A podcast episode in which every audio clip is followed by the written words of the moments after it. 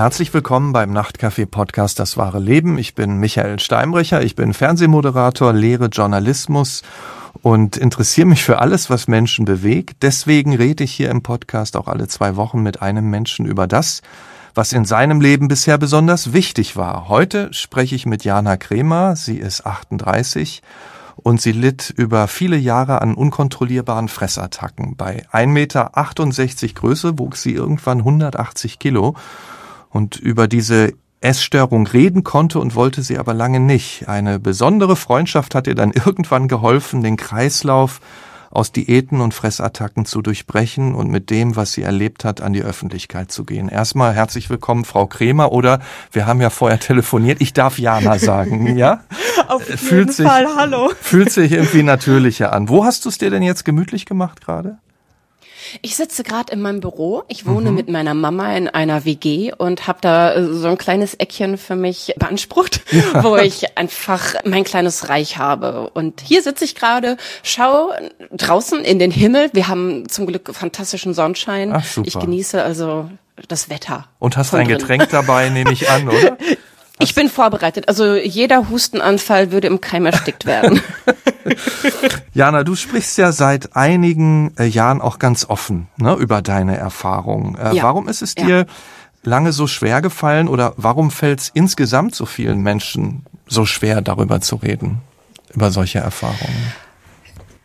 Für mich war das die ganze Zeit wie so ein Doppelleben. In der Öffentlichkeit mhm. habe ich äh, tatsächlich nur Salat ohne Dressing, ohne irgendwas gegessen und ähm, im Heimlichen, im Dunkeln waren dann diese Fressanfälle. Und ich habe mich einfach unfassbar dafür geschämt, weil ich von allen vorgelebt bekommen habe, dass Essen das normalste und natürlichste und schönste der Welt ist. Mhm. Und ich dachte, ich bin die Einzige, die es nicht hinkriegt. Ich dachte, ich bin die Einzige, die nicht diszipliniert genug ist, irgendwann Stopp zu sagen. Mhm. Und ich habe mich einfach dafür geschämt. Ich habe mich dafür geschämt, dass Essen für mich so ein Riesenproblem war. Mhm. Lernen wir dich erst noch mal ein bisschen kennen. Du wurdest ja in Herne im Ruhrgebiet geboren. Ne? Ich bin auch im Ruhrgebiet ja. aufgewachsen, in Dortmund geboren, also nicht weit weg. Bist du aus denn ja aus dem Pott, genau. Bist du denn auch in in Herne aufgewachsen? Ja, ja, ich bin in Herne zur Schule gegangen. Ich mhm. äh, bin, bis ich dann irgendwann zur Uni gegangen bin. Also, naja, ich war eingeschrieben.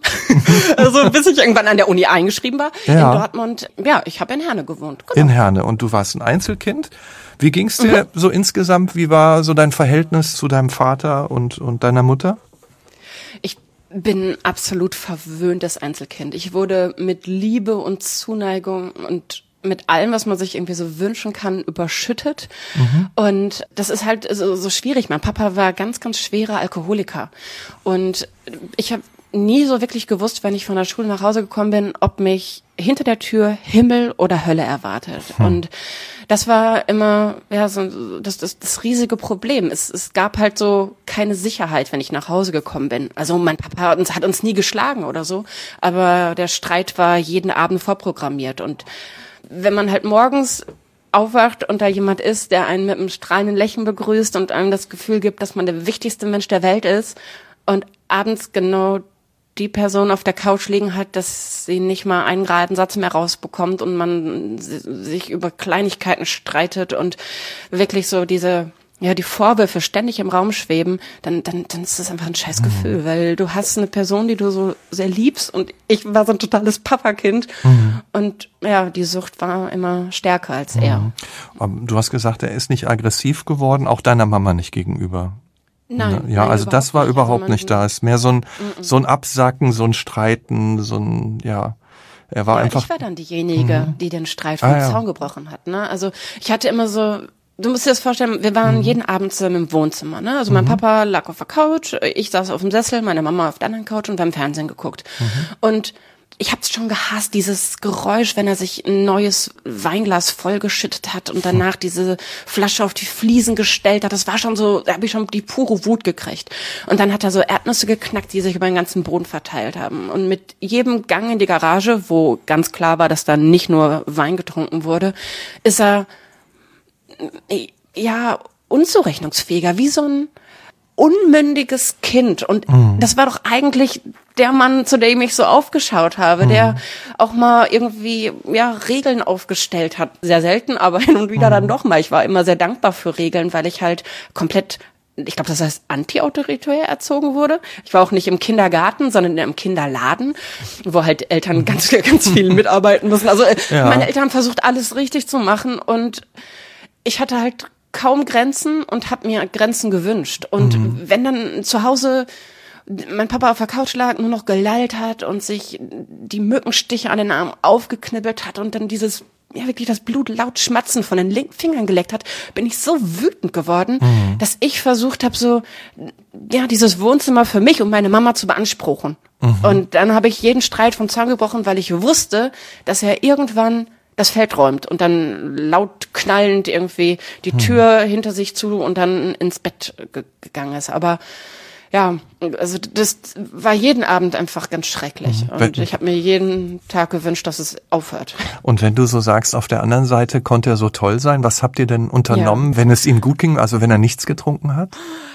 Also wir haben eigentlich, also ich, ich hatte kein, es blieben keine Wünsche offen. Also wenn ich mir gewünscht habe, dass wir ans Meer gefahren sind, weil wir haben es beide geliebt, Fische zu äh, keschern mhm. und ähm, Schiffe zu gucken. Und dann sind wir nach Domburg gefahren oder nach Renesse und äh, ich konnte jeden Wunsch äußern und er wurde mir erfüllt. Ob das jetzt so gut ist, weiß ich nicht. Mhm. mein bester Freund sagt immer, ich bin eine kleine verwöhnte Prinzessin und es zieht sich bis heute durch und ich glaube, dass das stimmt. Ansonsten, ja, ich habe mir einen Teich gewünscht und ich hätte dann zwei Teiche hinten im Garten, die er für mich gebaut hat. In mhm. dem einen waren Fische und Molche und in dem anderen Schildkröten.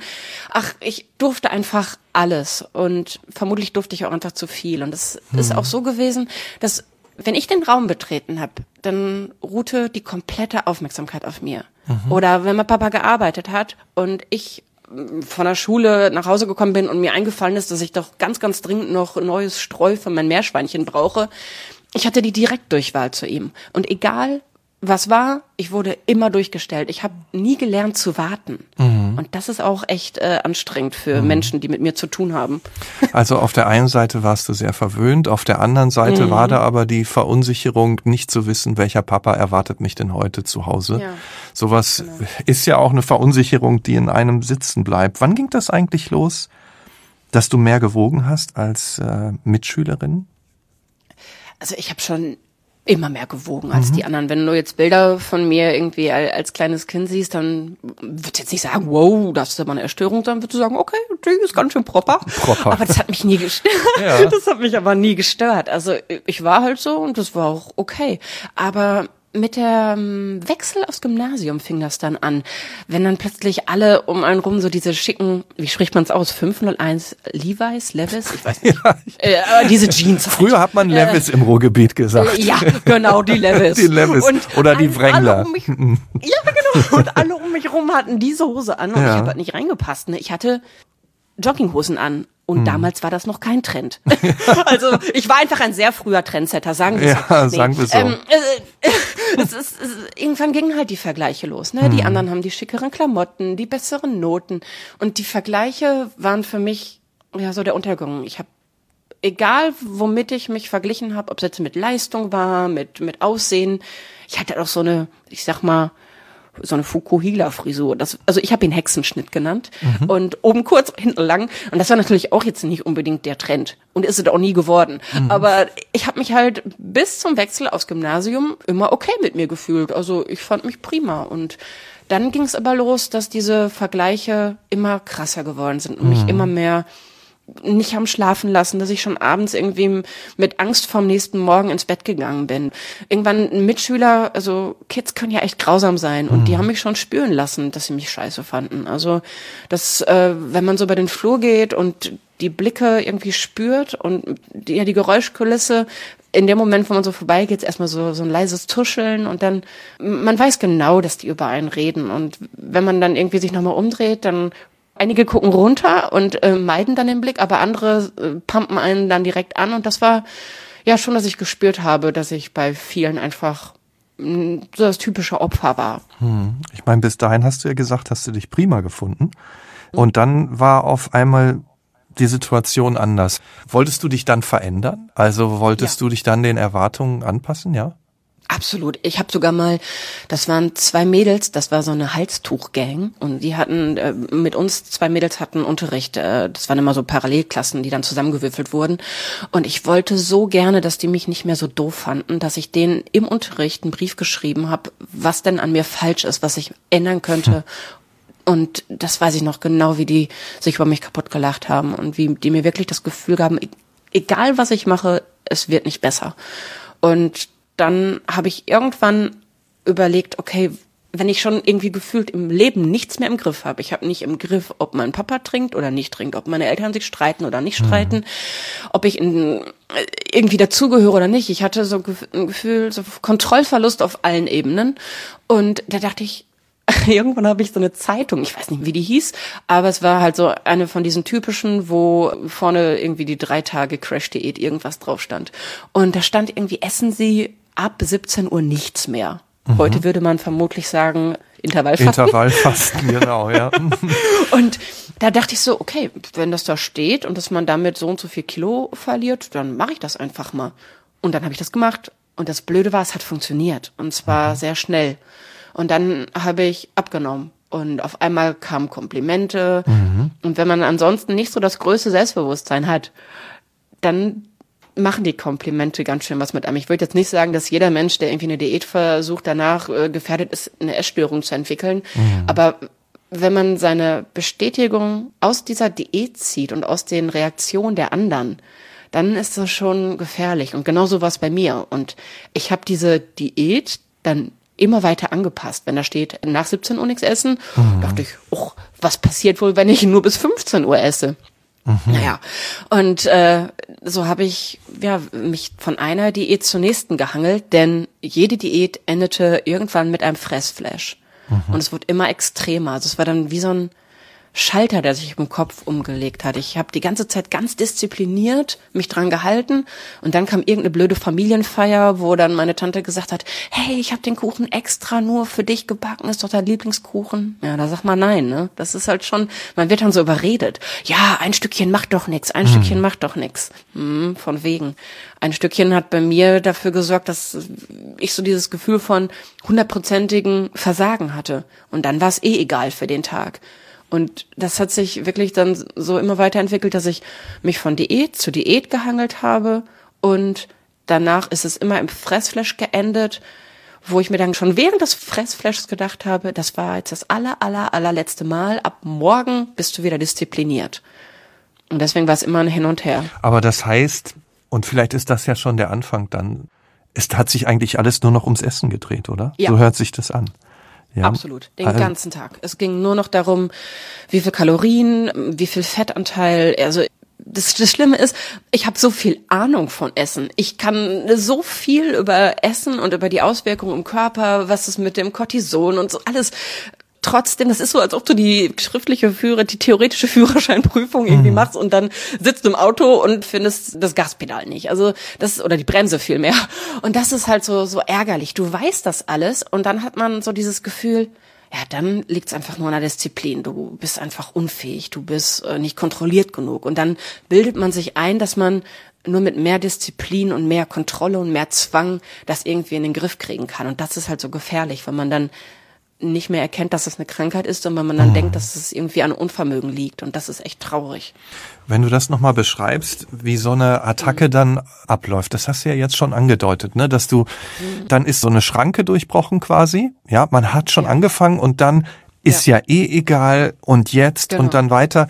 Es lässt sich dann auch einfach, es hat sich nicht mehr stoppen lassen, ja, quasi dann. Ja. Ähm, genau, also es ist so, als ob du wirklich keine Wahl mehr hast. Ja. Im, Im Kopf ist dann wie so ein Schalter, der sich umlegt und ab dem Moment geht's nur noch darum, möglichst viele Kalorien in möglichst kurzer Zeit zu vernichten. Es mhm. geht auch nicht darum, ob es schmeckt oder es geht nicht darum, ob das irgendwie ausgewogen oder sonst was ist. Es muss noch nicht mal wirklich lecker sein. Es geht einfach nur darum, möglichst schnell, möglichst viel zu vernichten. Und ich war lange Zeit Musikmanagerin und mit einer Band auf Tour und das ist eine extrem belastende Situation, weil wenn du die ganze Zeit von Menschen umgeben bist, im Nightliner unterwegs, hast du auch keine Privatsphäre, wo du so ein Fressflash mal ausleben kannst. Mhm. Und das Schlimmste, woran ich mich da erinnern kann, war wirklich, dass ich eigentlich für mich geplant hatte, wenn die Band dann hinterher bei der Autogrammstunden ist, dass ich in der Zeit äh, mir die Sachen vom Catering ja heimlich beiseite schaffe, die ich dann ungesehen auf einer Toilette vernichten kann. Also wirklich, man muss ja dann auch einen ungestörten Ort finden. Und auf Tour ist es ex extrem schwierig. Dann blieb halt oft nur die Toilette. Und du kannst dir vorstellen, wie ekelhaft das ist, in so einem Rockclub sich im Klo einzuschließen, um zu essen. Das ist schon wirklich echt grenzwertig. Aber ich stand dann vor diesem Catering und konnte nicht fassen, dass es schon abgeräumt war. Und das Einzige, was blieb, war die Kaffeemaschine mit ranzigem Olivenöl daneben und Zuckerstückchen. Und ich habe das Olivenöl getrunken und die Zuckerstückchen gegessen, weil nichts anderes da war. Hm. Und es geht nur darum, dass du Kalorien zu dir nimmst und so viel wie möglich. Wahnsinn.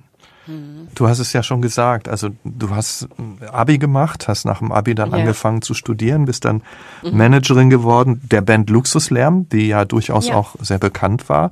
Äh, wenn du mhm. aber zurückschaust, auch nochmal auf die Schulzeit, auf die Zeit danach, ja. aber bleiben wir mal bei der Schule, hast du denn auch irgendeine beste Freundin gehabt oder ja. ähm, und hast du mit der dann auch darüber geredet in der Zeit? Nein, überhaupt Nein, überhaupt das nicht. Das war also, auch da schon so ein Doppelleben. Das total. Mh.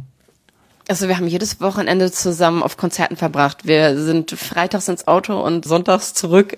Und trotzdem habe ich in der Zeit mit ihr essen können, aber auch immer mehr. Also mehr als sie. Sie ist so eine ganz schlanke und ja, wenn wir uns dann halt äh, eine Familienpizza bestellt haben, dann hab so eine Pizza für vier Personen. Also sie hat für eine Person gegessen, ich für die übrigen drei. Mhm. Und das war einfach zwischen uns unausgesprochen. Es war einfach so und es hat auch nie irgendwie, es ist nie zum Thema geworden. Ich hatte nicht das Gefühl, dass ich es ihr erzählen wollte und sie hat mich auch nie gefragt oder gedrängt. Ich glaube, wir waren sogar so ein bisschen, wenn man das jetzt so betrachtet, eigentlich, dass sie ist sehr, sehr schlank und ich war halt sehr, sehr viel. Vielleicht haben wir uns deswegen einfach, wenn wir ja. auf einer Bank saßen, das hat gepasst. Also ich ja. habe das ausgeglichen, was sie mit ihrem kleinen Popo nicht gebraucht hat. Ich brauchte ein bisschen mehr, also wir haben zusammen im Bus sitzen können. Ja. Das ging. Ja, also du würdest auch sagen, das hat dich jetzt nicht im Inneren dazu gedrängt, die große Aussprache mit ihr oder dass du ihr mhm. auch deine, das war dir eigentlich ganz recht so, das Thema in ja, dir und mit total. dir auszutragen. Mhm. Genau, also ich wollte mich auch niemandem anvertrauen. Ich dachte die ganze Zeit, ich bin da allein reingeraten und ich komme da auch alleine wieder raus. Also das ist halt auch das Ding, weswegen ich ganz lange keine Hilfe haben wollte. Ich habe mich halt dafür geschämt, dass ich da bei so einer Sache, wo man selbst schuld ist, irgendwie Hilfe bräuchte. Aber, ich dachte, aber, andere haben mehr mhm. Hilfe verdient als ich. Aber man weiß ja oder, oder wir wissen ja eigentlich, dass es so etwas wie Essstörungen gibt. Wofür hast du dich dann genau geschämt? Dass du es schon, dass du es nicht alleine quasi für dich geregelt bekommst, da rauszukommen, obwohl man ja, ja. weiß, es ist eine Krankheit? Aber ich wusste nicht, dass Binge-Eating eine Krankheit ist. Mhm. Davon hatte ich noch nie gehört. Mhm. Ich kannte die klassischen Essstörungen, halt Bulimie, dass du isst und danach dich übergibst oder ganz viel Sport treibst mhm. oder halt Magersucht, wo du einfach immer weniger isst. Aber Binge-Eating, so unkontrollierte Fressanfälle, habe ich nie von gehört. Mhm. Und wenn also, du das warst, war mir völlig fremd. Du warst ja irgendwann hast du ähm, stimmt das 180 Kilo gewogen? So mhm. ungefähr. Also äh, zumindest hat die Waage bei 179,9 danach okay. Error angezeigt. Also das muss 180 Verstehe. Kilo gewesen sein. Warst du denn auch mal beim Arzt oder bei einer Ärztin? Ja. Und, ja, und was haben die gesagt? Ja. Mhm. Ja, die haben äh, große Augen gemacht und ähm, ich war einmal bei so einem, das war so eine so eine Adipositas-Klinik mhm. und dann habe ich so an einem das heißt Anamnesegespräch. Dann werden halt tausend Fragen zur Vorgeschichte und so weiter gestellt.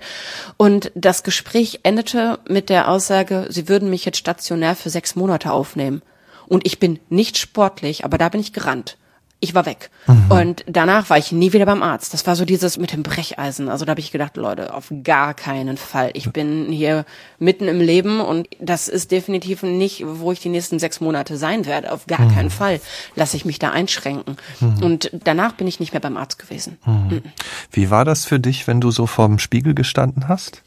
Die Hölle. Also wirklich, das ist so eine unförmige Masse Mensch also es ist wirklich schrecklich.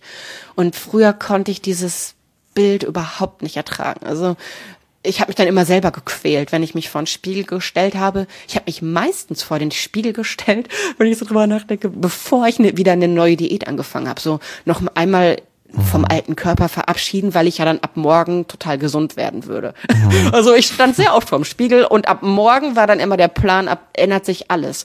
Und ich habe ja auch Abnehmen mit Glück gleichgesetzt. Mhm. Ich habe immer gedacht, wenn ich irgendwann meine Ideal, so meine Wunschvorstellung habe vom Gewicht, dann bin ich automatisch glücklich. Das mhm. habe ich mir immer wieder eingeredet. Also war deine Stimmung und auch die Tagesbilanz sozusagen auch davon abhängig, ob du dann dich entsprechend deinen Erwartungen ernährt hast oder nicht? Hat genau. Das, ja? Also mhm. das war so eine Challenge. Und ja. wenn man halt sonst nichts im Griff hat, aber abends im Bett liegt und sich sagen kann, ich habe weniger als 200 Kalorien zu mir genommen. Check. Mhm. Hat man wenigstens irgendwas, was man hinbekommen hat. Und das mhm. ist halt so das Gefährliche.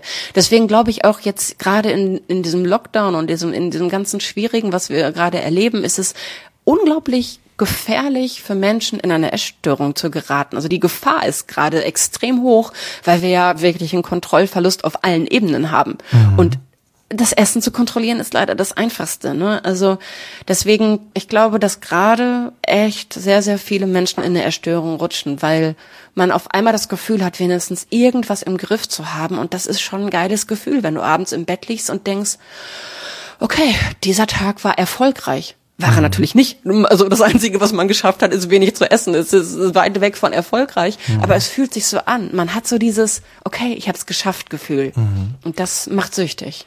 Ich meine, so wie du das beschreibst, gab es ja auch in dir die zwei Seiten. Auf der einen Seite das, was du in dir ausgetragen hast, das vor dem Spiegel stellen, die Scham. Auf der anderen Seite nach außen. Ich stelle mir dich so selbstbewusst vor, wie, wie wir jetzt auch miteinander reden. So zumindest habe ich so den Eindruck. Warst ja Managerin, wie gesagt, und äh, bist da deinen Weg gegangen. Wie war das aber in Beziehung? Also hast du einen Partner oder eine Partnerin auch an dich rangelassen? Ich hatte noch nie einen Freund bis heute. Mhm. Also ich hatte noch nie eine Beziehung. Mhm. Aber ich bin auch, also früher habe ich immer gedacht, es liegt daran, dass ich mich selbst nicht lieben kann. Ja. Und jetzt weiß ich, nö, ich bin einfach nicht der Mensch für eine Beziehung. Also ich verlieb mich einfach nicht. Und das ist auch okay. Also ich finde es sehr, sehr schade, dass in unserer Gesellschaft immer so bei Frauen wird so die Nase gerümpft, wenn die sagen, hey, ich habe keinen Partner und ich habe auch keinen Kinderwunsch, dann wird man direkt so angeguckt, als ob da mhm. irgendwas nicht stimmt.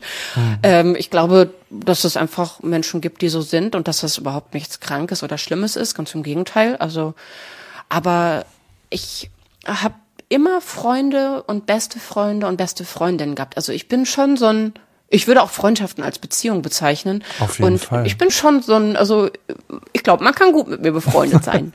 das glaube ich sofort, das glaube ich sofort. Und also ich bin fern davon, irgendwie äh, was zu werten oder zu sagen. Irgendwie, ich, es gibt so viele Lebensentwürfe und ich glaube, ich, man kann in sehr, sehr vielen Varianten glücklich sein. Also und es geht ja immer mhm. nur darum, wie du es empfindest. Also wie ging's dir dann insgesamt in diesem Leben, in dem du dich da naja, eingerichtet hört sich vielleicht komisch an, aber äh, du hast ja relativ viele Jahre dann so gelebt. Hattest du denn immer wieder über die Diäten hinaus den Wunsch, dass sich daran was ändert? Oder würdest du sagen, das war so ein Zustand, der sich eingependelt hatte?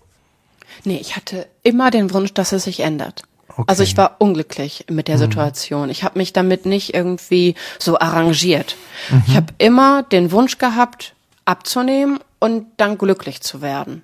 Warst durch auch, das Abnehmen. Warst du auch depressiv, würdest du das im Nachhinein? Wie, wie, siehst du das im Nachhinein? Mm, depressiv, also ich war traurig mhm. und ich hatte das Gefühl, dass ich für andere Menschen eine Last bin, weil ich halt sehr viel ja, Streit gebraucht habe. Ich habe entweder Essen gebraucht oder Streit, mhm. um diesen Druck loszuwerden. Und in der Zeit, wo es halt einfach auf Tour zum Beispiel gar nicht möglich war, mich diesen Fressflash hinzugeben, war ich leider die beschissenste beste Freundin, die man sich so vorstellen kann. Und deswegen, ich hatte immer dieses Gefühl, Mensch, ich habe so ein tolles Leben. Also das ist ja wirklich, was man, was man sich einfach nur wünschen kann, mit einer Band unterwegs sein, erfolgreich mhm. als Managerin, tolle Gespräche und ich habe es ja auch geliebt zu verhandeln und so das Beste rauszuholen. Also ich habe meinen Job total geliebt und mhm. im Nachhinein finde ich so schade, dass ich die Zeit nicht genossen habe. Also ich habe abgeliefert, aber ich habe immer so auf diesen Moment gewartet, dass sich das Glück einstellt. Und mhm. das ist nicht passiert. Das ist mhm. so schade gewesen. Wer waren denn deine Streitopfer dann? Wen hast du dir rausgesucht? Mein, mhm. Ja, mein bester Freund Bartome. Mhm. Der war der Bassist der Band. Aber ich muss auch sagen, der hat mir ordentlich Grund gegeben, weil wenn man jemanden gesucht hat, dann ihn. Also ich glaube, manchmal hat er das extra gemacht. Nein, nein, also ich habe wirklich aus einer Mücke einen Elefanten gemacht und Ansonsten, wenn ich zu Hause war, war es meine Mama, die hat's abgekriegt, mhm. nachdem ich halt, äh, als wir ausgezogen sind irgendwann, weil sich meine Eltern getrennt haben. Also mhm. vorher natürlich jeden Abend mein Papa, dann äh, mhm. hat's meine Mama abgekriegt und danach mein bester Freund. Und mhm. das ist halt auch so dieses Ding. Eigentlich ist es, das ist doch klingt hart, aber es ist das größte Kompliment, wenn man sich mit jemandem fetzt, weil man dann weiß, mhm. dass der bleibt. Dann hat mhm. man dieses diese, also meine Mama ist halt bedingungslose Liebe und egal wie mies ich mit ihr umgegangen bin, sie ist geblieben und ich hatte dieses Vertrauen, dass das so ist. Und ja, da bin ich wirklich auch eine, nicht nur eine schlimme beste Freundin, sondern auch eine ganz schlimme Tochter gewesen. Und das tut mir auch total mhm. leid, dass sie es so abbekommen hat. Und da kann ich nur sagen, dass wenn man sich streitet, ist das eigentlich ein Kompliment, weil man dann seine Liebe, sich der Liebe sicher ist. Und mhm. das ist ja schon ein schönes Gefühl, dass man das sein kann. Und du hattest schon früh das Gefühl, dass, dass zum Bassisten dieser Band, Bartome, da so eine richtig, richtige Freundschaft entstehen kann? Früh nicht. Am Anfang fand ich den scheiße. Aber er mich auch. Okay. also, wir mochten uns nicht. Also ah. wirklich, er ist so ein, er ist so ein Typ, der, der achtet so auf Klamotten und Styling, der sieht halt immer gut aus und das sind halt so Sachen, die mich null interessieren. Mhm. Wenn da jemand vorm Spiegel steht und sich ständig an Haaren rumfummelt oder irgendwie ständig neue Klamotten anhat, dann denke ich mir, warum zum Teufel? Also mhm. das habe ich überhaupt nicht verstanden. Und das äh, hat mich die ganze Zeit wirklich auch, er hat mich genervt. Er hat mich wirklich genervt, weil er immer zu spät kam. Man spürt immer noch. Nee, kennst du diese Menschen, die sagen, ich melde mich gleich und gleich ist dann nach drei, vier Stunden? So einer ist das. Verstehe. Das ist halt wirklich, ja, und also wir hatten sehr viele Punkte, wo wir angeeckt sind, mhm. aber irgendwann war der Moment, und ich weiß das noch ganz genau, da stand ich vorm Catering und hab getan, als ob ich gucken würde, ob alles da ist, bla bla bla. Natürlich habe ich gecheckt, was am Abend für mich übrig bleibt, weil die Band das oder das nicht mag mhm. und habe schon mal meine Fressflash geplant und plötzlich kam da so ein Arm von hinten und wenn ich was nicht mochte, dann sind's Umarmungen gewesen, aber der Typ ist halt eineinhalb Köpfe größer als ich, also konnte der das einfach machen und dann hat er mich so von hinten umarmt und hat gesagt, wollen wir mal spazieren gehen? Und ich dachte mir so, Alter, nicht du jetzt, komm. Aber vielleicht hat er ein Problem. Also als Managerin ist man dann ja auch verpflichtet, sowas mhm. zu tun. Und dann äh, sind wir spazieren gegangen und ich dachte die ganze Zeit, jetzt rück doch mal raus. Also, was ist das Problem? Warum sind wir jetzt hier eine Dreiviertelstunde durch die Walachei gelaufen? Mit 180 Kilo in einem, an einem Herbsttag, der viel zu warm war. Wirklich. Also, mhm. ich habe geschwitzt wie ein Schwein unter dieser schwarzen mhm. Weste, mit der ich immer dachte, dass ich wunderbar meine 180 Kilo kaschieren könnte. Und es gab kein Problem. Der hatte einfach kein Problem, sondern er wollte hören, wie es mir geht. Mhm. Und das hat mich vollkommen überfordert. Ich dachte mir so, was geht's denen an, wie es mir geht? Wie es mit dem, also warum? Ja, ob er mich irgendwo unterstützen könnte. Und da wurde er mir sehr suspekt. Mhm. Also da dachte ich, mit dem stimmt irgendwas überhaupt nicht. Aber der hat nicht locker gelassen, sondern der war dann immer nett. Der war wirklich an dir interessiert. Ja. Mhm. Und das war halt so. Mhm. Normalerweise konnte ich so durch meine Leistung punkten, mhm. dass ich irgendwie meinen Job sehr gut gemacht habe und dass ich dafür geschätzt wurde. Aber der hat irgendwie ja an mir Interesse gehabt und das hat mich erstmal überfordert, mhm. weil ich hatte ja entweder nur an Kalorien oder nicht Kalorien oder an meinem Job Interesse, mhm. aber jetzt nicht unbedingt daran, wie es ihm jetzt als Mensch geht. Das klingt so hart und es tut mir auch leid, das so zu sagen, aber ich hatte gar keinen Platz dafür, mich mhm. um die Befindlichkeiten von irgendwelchen Menschen außerhalb meines Jobs zu kümmern. Und plötzlich war der die ganze Zeit so nett. Und da konnte ich irgendwann nicht mehr widerstehen, dass ich den dann auch nett fand. und hast du, hast du dich dann auch, weil Freundschaft ist ja mehr, ne? Freundschaft ist ja mhm. nicht nur so nebeneinander, sondern da macht man sich ja auch auf und macht sich dann auch ein bisschen verletzlich, ja, dadurch, dass, dass du dich auch zeigst. Wie, wie ja. lang, wie, ja, ja oder nein? Also dauerte. So. Das dauerte. Also, mhm. Äh, Absolut. Das, das Ja. war auch nicht freiwillig. Okay. Aber das Ding war halt, dass wir uns immer mehr gestritten haben, weil je mehr ich ihn mochte, desto mehr habe ich ihm halt auch zugetraut, dass er mich wirklich mag. Also ich habe ihm irgendwann geglaubt, dass der mich mag. Und dann ging es halt mit den Streitereien los und die wurden halt immer schlimmer und der wurde immer trauriger. Und ich habe das aber damit gar nicht in Zusammenhang gebracht. Ich dachte mir, irgendwas stimmt nicht. Und dann habe ich ihn irgendwann gefragt, hey, wollen wir mal spazieren gehen? Und habe dann halt gefragt, was denn los ist, dass ich mir langsam Sorgen mache. Und dann war der so ehrlich, dass er gesagt hat, ja, ich habe das Gefühl, wir ecken nur noch an und ich kann nichts richtig machen. Und da habe ich gecheckt, der ist wegen mir so traurig. Und das war der Moment, wo ich dann sein Glück über meins gestellt habe. Und da habe ich dann erkannt, okay, das liegt an mir. Ich bin an diesem Zustand schuld. Und als ich ihn kennengelernt habe, war er, ist ein total gelöster, ja, der war immer gut drauf. Und das, das tat mir einfach unfassbar leid. Und da habe ich dann angefangen, mein Leben aufzuschreiben, weil erzählen konnte ich das nicht. Also so oft wir auch spazieren gegangen sind, also nee, das hätte ich mich nie getraut auszusprechen, was da irgendwie los ist. Und da habe ich dann ja nachts im Nightliner, meist nach den Streits, im Bett gelegen, geschrieben, gefressen und geheult. Alles in einem gleichzeitig. Und irgendwann habe ich es ihm dann anvertraut und habe gesagt, hier ist mein Leben, bitteschön. Du bist nicht schuld. Und wie hat er reagiert? Er hat mir ein Lied geschrieben. Oh. ja, er hat mir mit einem Lied geantwortet, weil er hat gesagt, dass ich halt ähm, für seine Worte immer wieder taub bin, was auch stimmt, aber mit der Musik hat er mich dann erreicht und er hat mir mit dem Song Unvergleichlich tatsächlich so die Antwort auf all die quälenden Selbstzweifel gegeben und ja, da hat er dann auch wirklich so so eine Brücke zu mir geschlagen und hat mich wirklich erreicht und das Lied höre ich mir immer noch an.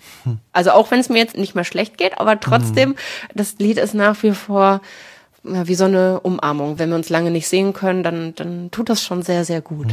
Und ja, seitdem haben wir dann auch gesprochen und äh, sehr, sehr viel ja, zusammen daran gearbeitet.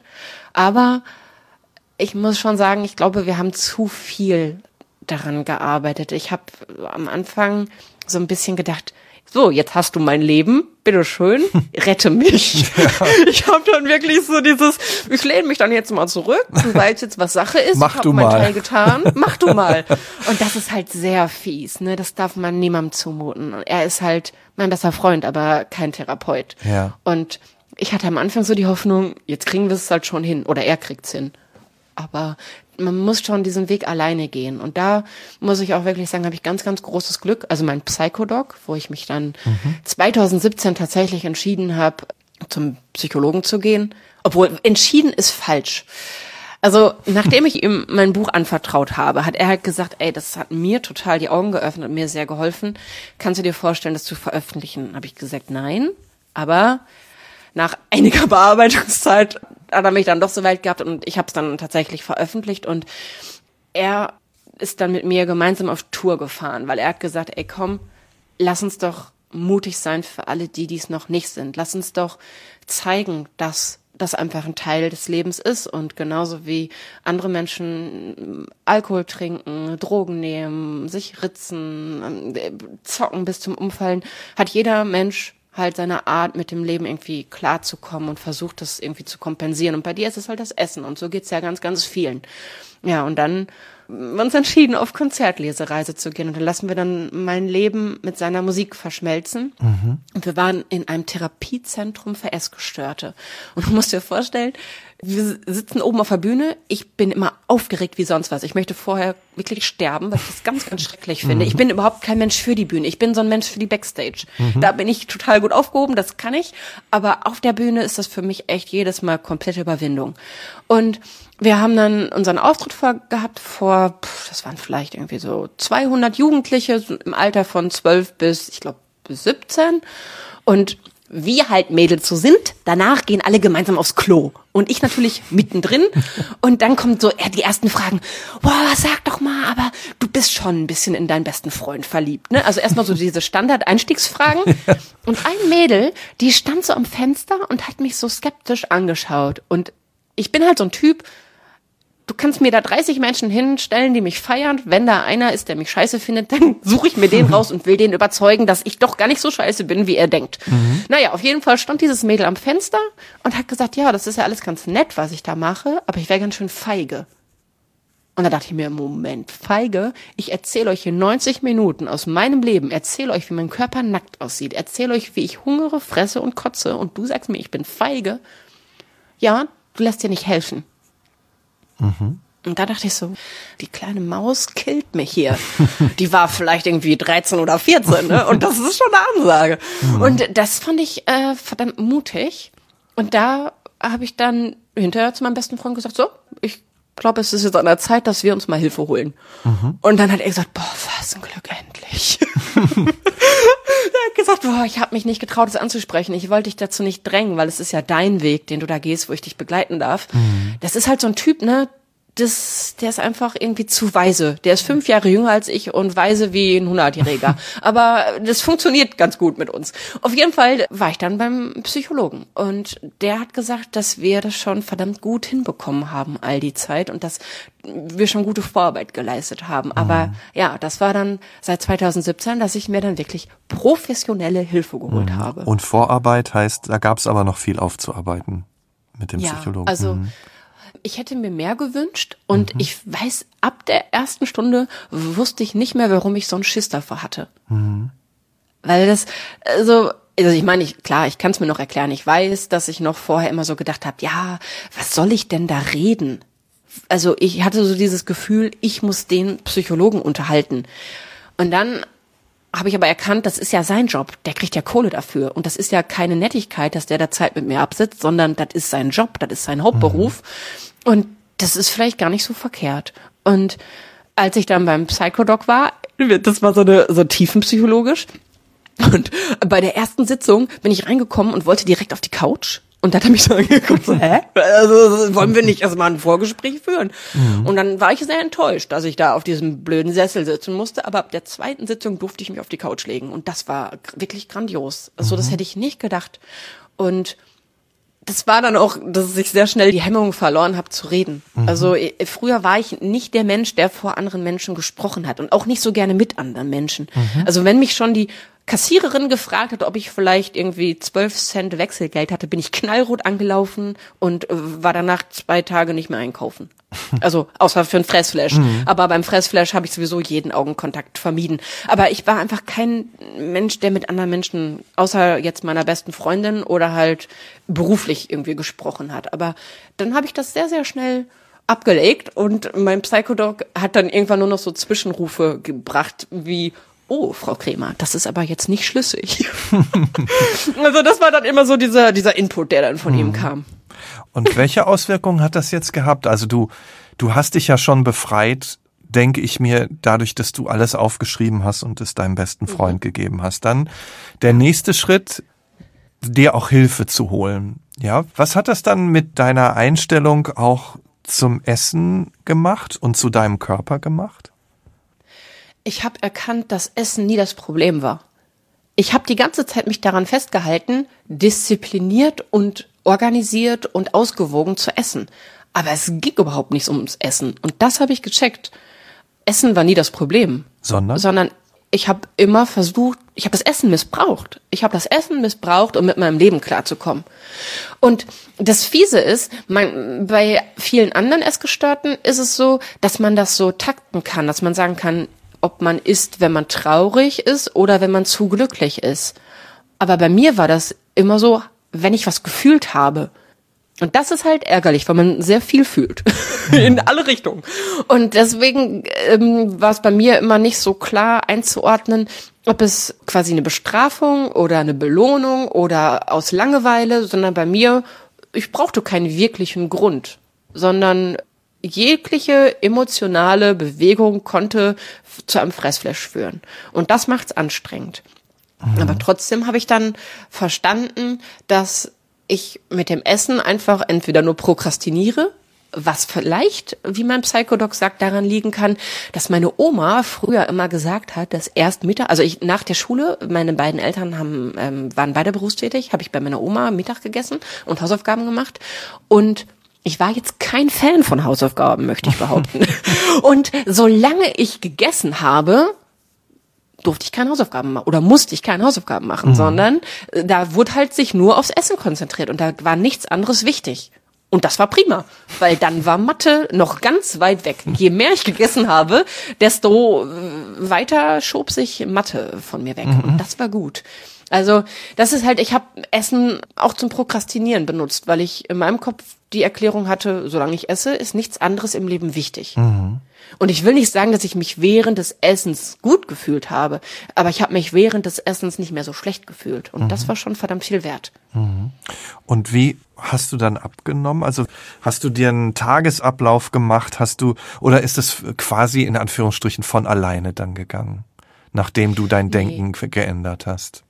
Nee, überhaupt nicht. Also mhm. ich äh, habe vorher ja auch immer so wirklich nicht nur Stimmungsschwankungen, sondern auch Gewichtsschwankungen mhm. gehabt.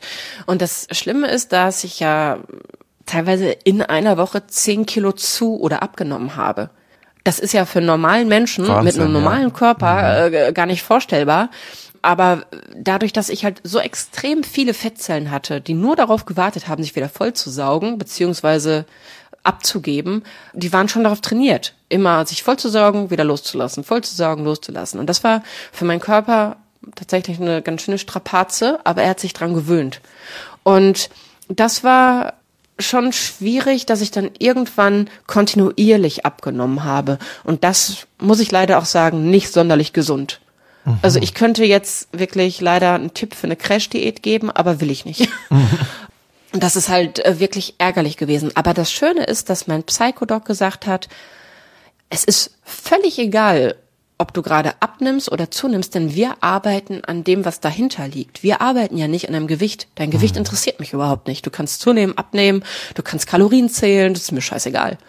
Und das fand ich total befreiend, weil ich dachte so, der verbietet mir das alles. Und der hat gesagt, nee, mach, was du willst. Wenn du jetzt eine Woche hungern, fressen, kotzen willst, go for it. Mach mhm. das. Mhm finde ich nicht gut, aber wenn du das brauchst, ist es dein Weg und dann ist es okay. Das Wichtige für mich ist ja, dass wir daran arbeiten, dass du es nicht mehr brauchst. Und das habe ich tatsächlich gelernt, dass wenn sich meine Essstörung jetzt noch meldet, was nur noch ganz, ganz selten der Fall ist, dann ist es nur, wenn mein Leben aus den Fugen gerät. Wenn mein Leben richtig schief läuft, mhm. dann brauche ich die Essstörung, dann meldet die sich. Aber wenn alles Bombe ist, dann ist da Ruhe. Und wie ist es mit 100 Kilo weniger? Also spielt das überhaupt jetzt die große Rolle oder ist das einfach wie so eine Erinnerung an ein Leben, wie es früher war, bevor du diese ganzen Schritte gemacht hast? Wie ist das jetzt im Vergleich? Es war so schade. Es war so schade. Ich habe 100 Kilo abgenommen und ich war trotzdem nicht glücklich. Okay. Und das hat mich echt frustriert. Ich dachte mhm. die ganze Zeit, wenn ich endlich dieses Gewicht habe, dann bin ich glücklich. Ja. Und das war ich nicht. Ich war unglücklicher denn je, weil ich dann noch traurig darüber war, dass ich, dass das nicht passiert ist mit dem Glück. Mhm. Und das war echt mies.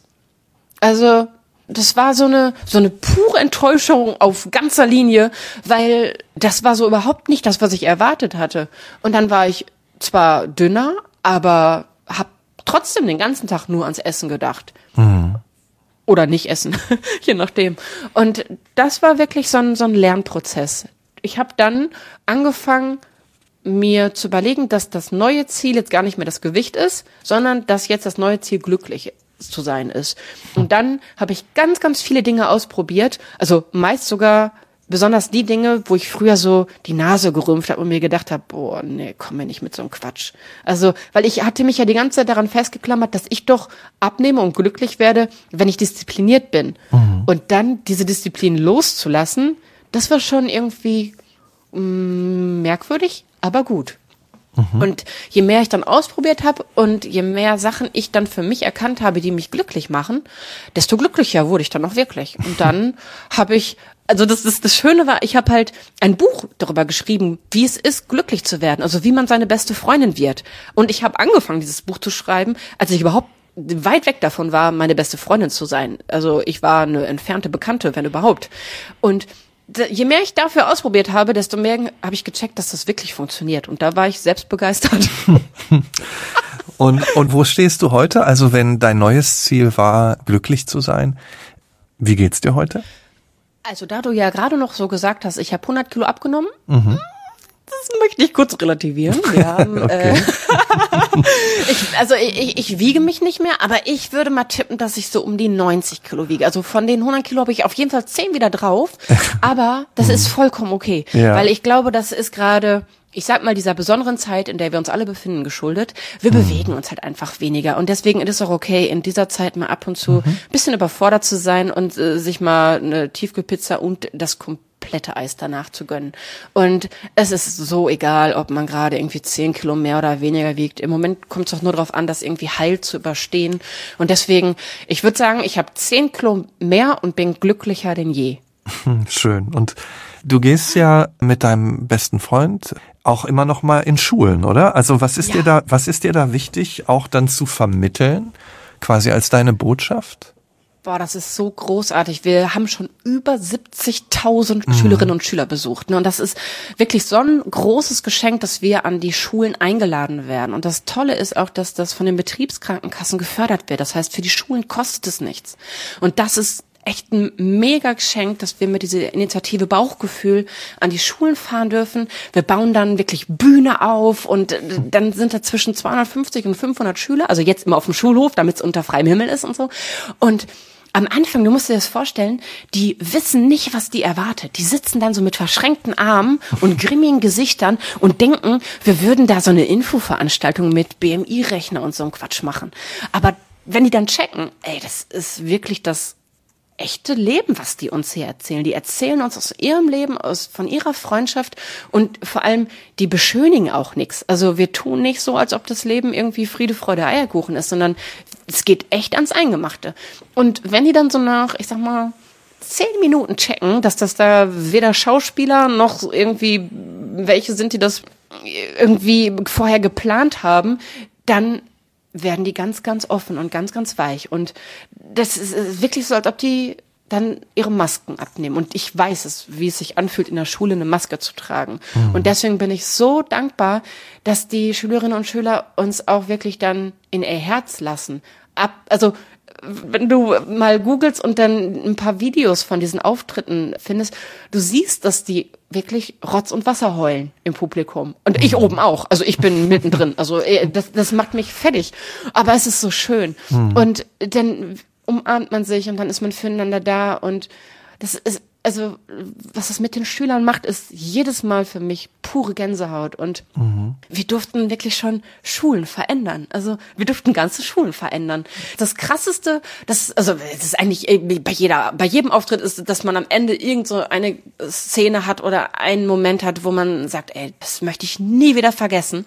Aber was mir immer, immer im Kopf bleibt, ist eine Situation, da haben wir einen Auftritt gehabt, das war irgendwo in NRW und nach dem Auftritt waren ganz viele Schülerinnen und Schüler bei mir und wir haben Fotos gemacht und gequatscht und es waren viele bei meinem besten Freund. Und das war eine Schule, wo die Lehrerin uns begrüßt hat mit den Worten, wundert euch nicht, wir haben in den ersten Reihen Lehrer positioniert, denn unsere Schüler tragen Waffen. Und das war so ein Moment, wo ich gedacht habe, hä? Mhm. Ja, wir haben hier den Bodensatz äh, der deutschen Schüler und ähm, also da müssen wir halt aufpassen und erwartet nicht zu viel und äh, die sind halt auch ja schwer zu begeistern und schwer zu erreichen. Also er, er hofft euch mal nicht davon, dass ihr die Veranstaltung durchziehen könnt. Das ist eigentlich normal, dass wir irgendwann abbrechen müssen. Und da hatte ich ja schon den Kaffee auf. Ne? Ich wollte mhm. schon nach Hause fahren. Mhm. Aber wir haben wirklich bis zum Ende es, es, es sind Situationen zwischendurch gewesen, die extrem waren, wo die Energie dann auch mal raus musste. Das mhm. passiert und das ist auch okay. Und das kann ich zwischendurch auch einordnen. Wenn ich dann zum Beispiel beschreibe, wie mein nackter Körper aussieht und dann irgendwo gelacht wird oder geraschelt wird, dann inzwischen weiß ich, dass das Übersprungshandlungen sind, weil es sie einfach zu sehr berührt. Und das ist auch okay. Mhm. Deswegen ist es immer schön, dass wir halt Musik und Geschichte verschmelzen lassen, weil bei der Musik ist dann halt Klatschen und Mitsingen und Tanzen und Party. Und da kann die Energie dann raus. Aber am Ende dieser Lesung war es so, mein bester Freund war da völlig äh, mit den Mädels zugange und Fotos und hat mich überhaupt nicht mehr im Blick gehabt. Und kennst du das, wenn die Stimmung im Raum komplett kippt, von jetzt auf gleich und du nicht weißt warum? Mhm. Alles war anders. Vorher war alles ausgelassen und ab dem Moment war so dieses so Schockstarre. Und dann wie in so einem schlechten Film, als ob sich diese, diese Menschenmenge teilt, ist ein Typ auf mich zugekommen, komplett schwarz gekleidet, Kapuzen-Hoodie und kam auf mich zu und ich dachte, okay, jetzt ist es soweit, der haut dir auf die Fresse. Jetzt ist der Moment gekommen. Und links war genau die Lehrerin und ist auf dem Weg zu mir gewesen. Ich dachte, okay, vielleicht greift sie ein, aber mhm. sie wurde von einem anderen Lehrer zurückgehalten. Und dann stand dieser junge Mann vor mir und seine Augen haben überhaupt nicht zu seiner Körperhaltung gepasst. Überhaupt nicht. Der hatte butterweiche Augen und er hat mich angesprochen und gesagt, Frau Kremer, das war der Moment, wo ich mir sicher war, dass der mich nicht verkloppt, weil er mich gesiezt hat. Da war ich sehr dankbar. Und dann stand er da und hat ganz offen und ehrlich gesagt, dass er vor fünf Jahren die Diagnose bekommen hat, unheilbar krank zu sein und dass er sich in den fünf Jahren selbst verloren hat und sich in den letzten 90 Minuten wiedergefunden hat. Wow. Und das war für mich so der Moment, wo ich einfach nur noch heulend in Tränen mhm. ausgebrochen bin und, und er hat mich einfach umarmt. Er hat mich einfach in den Arm genommen und das, das war unfassbar für mich, dass er sich mir so geöffnet hat. Und danach hat sich die Lehrerin gemeldet und hat uns ein Foto noch, das war drei oder vier nee, vier Monate später, genau, da hatten die eine Klassenfahrt gemacht und da hat sie uns ein Foto von der ganzen Klasse geschickt und er war mittendrin und sie hat gesagt, unsere Schule hat jetzt ihren eigenen Bartome. Alle, die ein Problem haben, gehen zu ihm. Er ist der Streitschlichter auf dem Schulhof und er ist so integriert und die Lehrerin hat gesagt, dass er sich bei ihr bedankt hat, dass sie ihm zugetraut hat, an der Veranstaltung teilzunehmen. Und sie sagt, genau deshalb bin ich Lehrerin geworden und ich hatte schon vergessen. Und das, also sowas dürfen wir bei jeder Konzertlesung. Es ist nicht eine Konzertlesung, wo ich hinterher denke, ja, das hätten wir uns sparen können. Mhm. Es ist immer, dass ich hinterher einfach dankbar bin, dass wir diese Möglichkeit bekommen. Und deswegen, ich will einfach nur, dass es endlich wieder weitergeht. Und wir haben schon die ersten Einladungen für die Schulen, dass es im Juni endlich wieder losgeht. Und ich kann es nicht erwarten. Mhm. Also das wird toll. Ja, man merkt ja auch, wie tief dich das erreicht. Und du hast ja gesagt, oh, ja. du erreichst auch Herzen. Jetzt, mhm. wer oder was erreicht dein Herz? Du hast ja gesagt, du hast dich irgendwann entschieden, auch an dein Glück zu denken und auch Dinge zu machen, die dir gut tun. Das ist sicherlich eine Sache davon, ja. das spürt man ja, ja, wenn du dir dein Leben insgesamt anschaust. Was ist dir heute wichtig im Leben? Oh, was ist mir wichtig? Also ich bin sehr, sehr dankbar einfach für mein Leben. Ich liege jeden Abend im Bett und überlege mir so drei Dinge, für die ich total dankbar bin. Und dann ist es zum einen mein bester Freund, weil ich einfach sagen muss, dass wenn er nicht an meiner Seite geblieben wäre, das, dann wäre ich heute vermutlich nicht mehr. Dass er das ausgehalten hat, da mhm. bin ich wirklich extrem dankbar und dass er mir auch die Zeit gegeben hat, die ich gebraucht habe. Und ich bin wirklich dankbar, dass ich gehört werde, dass es so viele Menschen gibt, die mir einfach die Möglichkeit geben, meine Geschichte zu erzählen und anderen Menschen damit Mut zu leihen, wenn die ihren gerade verloren haben. Und ansonsten mag ich Eichhörnchenbabys. also das ist auch etwas, was mich sehr, sehr glücklich macht. Danke, Jana. Ich glaube, dem ist nichts hinzuzufügen. Danke dir sehr. Es hat Spaß gemacht mit dir. Das freut mich. Ich danke, dass du so schöne Fragen gestellt hast. Ich, also ich sitze auch hier und strahle. Ich freue mich. Ach, wunderbar, wunderbar. Danke auch an Sie fürs Zuhören. Empfehlen Sie uns gerne weiter, abonnieren Sie uns oder diskutieren Sie mit auf unserer Facebook-Seite. Und wenn Sie uns selbst Ihre besondere Geschichte erzählen wollen, melden Sie sich einfach bei uns.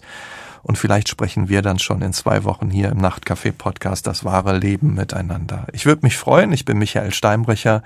Wir hören uns. Nochmal danke, Jana. danke dir.